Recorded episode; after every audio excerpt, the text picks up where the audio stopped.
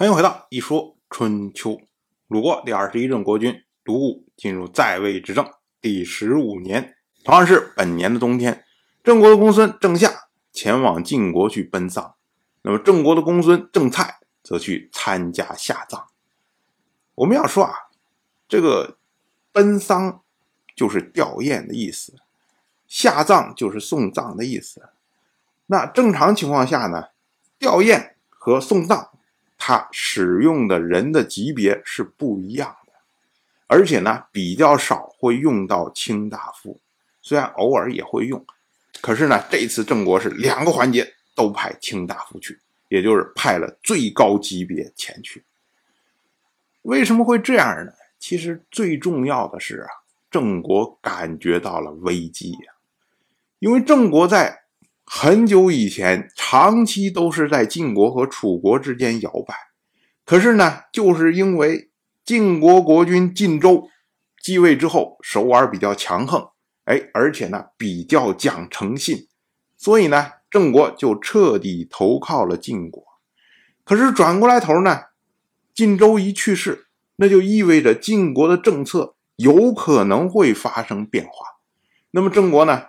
第一，要派人过去去观察，说晋国后面的政策到底是什么样会不会还是延续晋州的政策？如果是，那当然郑国最简单，我就继续延续我以前的政策就可以。如果不是的话，那郑国就要准备说，看看我是不是要跟楚国那边再开通沟通的渠道。另外一个呢，就是要向晋国表达恭敬。就是说，你不要觉得说，哎，晋国国君一去世，我我郑国就会去投靠楚国，没有这回事儿。我对晋国是忠心耿耿，我是非常恭敬的，我是以最高级别来对待的。所以呢，你们晋国最好不要改变对郑国的政策。所以呢，晋州一去世之后，其实受到震动最大的就是郑国。同样是本年的冬天，宋国有人。得到了美玉，就把它进献给了宋国的司城乐喜，结果乐喜不收。献玉的人就说啊，哎，这个啊，给玉人已经看过了，就是专门掌管玉和检查玉的人称为玉人。结果玉人都说啊，这是宝物啊，所以我才敢进献给您的，不是宝物我都不好意思送。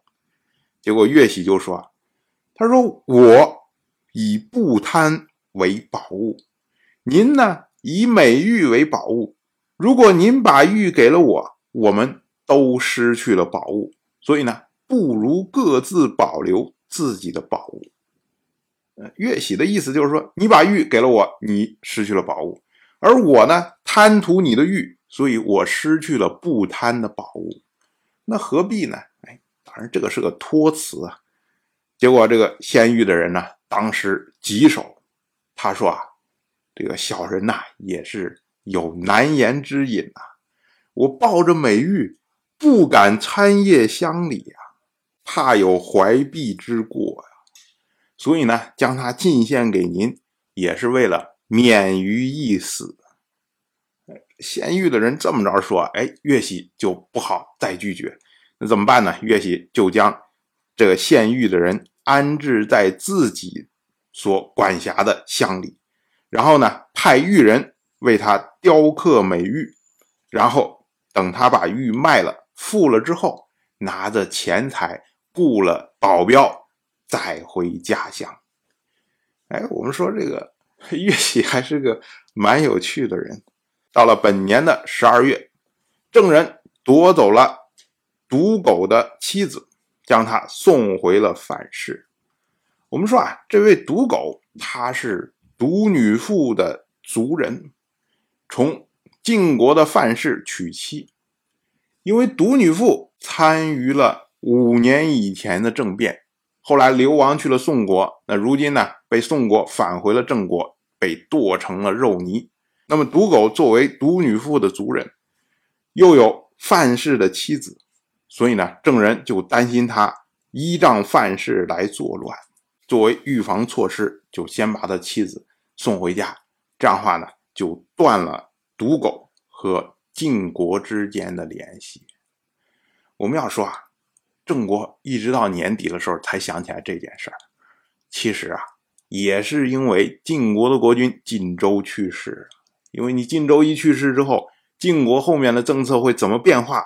晋国的这些卿大夫是不是再一次没有人可以压制？那到时候任何一个小火种都有可能导致晋国对郑国的行动。所以现在郑国已经说严阵以待啊，任何的威胁通通抹杀在摇篮里。当然，我就这么一说，您就那么一听，感谢您的。耐心陪伴。如果您对《一说春秋》这个节目感兴趣的话，请在微信中搜索公众号“一说春秋”，关注我。您不仅能得到《一说春秋》文字版的推送，还可以直接和我互动交流。我在那里等待您的真知灼见。